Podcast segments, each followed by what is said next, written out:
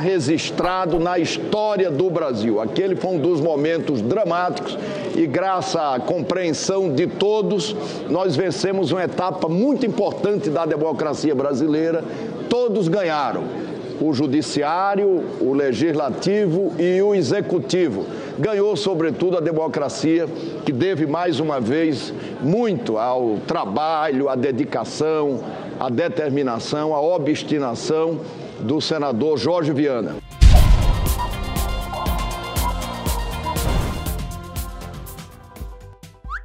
Renan Calheiros foi orientado por um ministro do STF a não receber oficial. Acredite se quiser, o rei do cangaço, Renan Calheiros, teria conversado por telefone com o ministro do Supremo Tribunal Federal na segunda-feira, logo após saber que havia sido afastado por uma decisão liminar, ou seja, provisória, do ministro Marco Aurélio Mello. Esse tal ministro, que ninguém sabe ainda quem é, teria orientado Renan a não receber o oficial de justiça. E foi exatamente isso que ele fez por duas vezes seguidas. Se isso realmente for verdade, é motivo suficiente para pedir, no mínimo, o um impeachment desse ministro e se bobear até cadeia, pois isso foi uma clara ação para obstruir a justiça. Aliás, eu vou deixar uma enquete aqui no canto da tela para que vocês possam opinar quem seria esse tal ministro misterioso. O quê? Tá achando pouco, é? Então dá uma olhada em mais essa.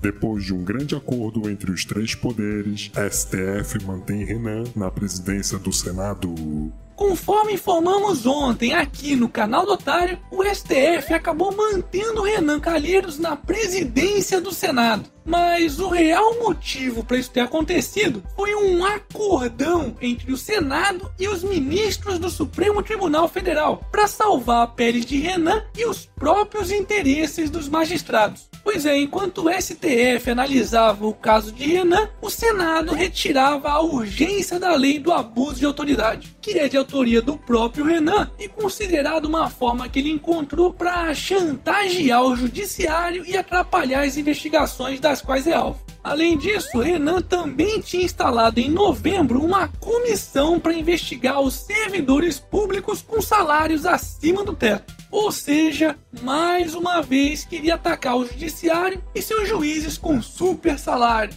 Mas depois desse acordão, essa comissão também não vai dar em nada. E por falar em acordão, Brasil gasta 16,4 milhões de reais ao ano com aposentadorias de juízes condenados pelo Conselho Nacional de Justiça.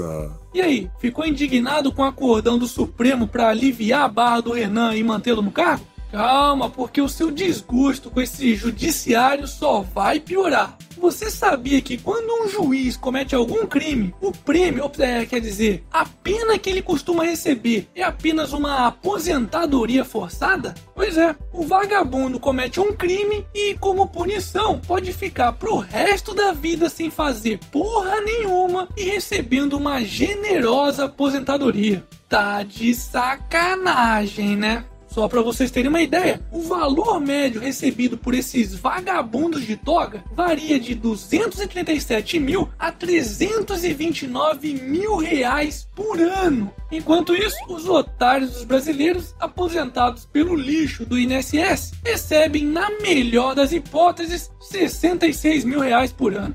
Hashtag somos todos otários. Momento. Jabá. E aí, já comprou o seu otarinho? Então faça que nem o César, que me mandou uma foto do otarinho com seu mais novo amicão, o Timon. O quê? Ainda não comprou o seu? Então corre lá na lojinha que eu vou deixar o link aqui na descrição do vídeo.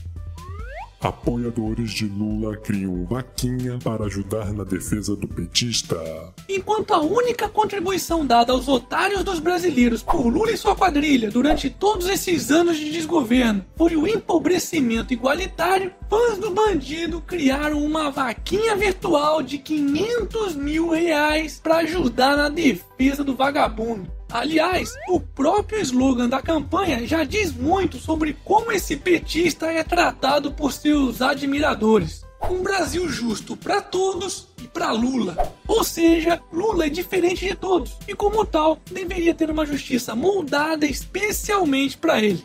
É, e ainda tem vagabundo que reclama quando eu peço apoio aqui no canal. Não pode, porra! Aliás, o canal Otário tá precisando da sua ajuda, porque, diferentemente do Lula, aqui não tem dinheiro público e muito menos de laranja para bancar essa ideia, não. Hashtag seja um patrão do canal do Otário.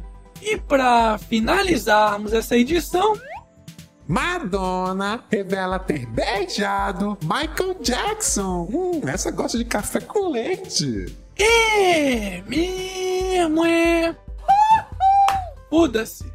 E esse foi mais um Otário News com as principais notícias do dia. E aí, curtiu? Então se inscreve aí nessa bagaça e arregaça esse like bugado do caralho. Ah, e não se esqueça de conferir os novos otarinhos e otarinhas lá na loja do canal do Otário. Vou deixar o link aqui na descrição do vídeo. E amanhã, quem sabe, tem mais.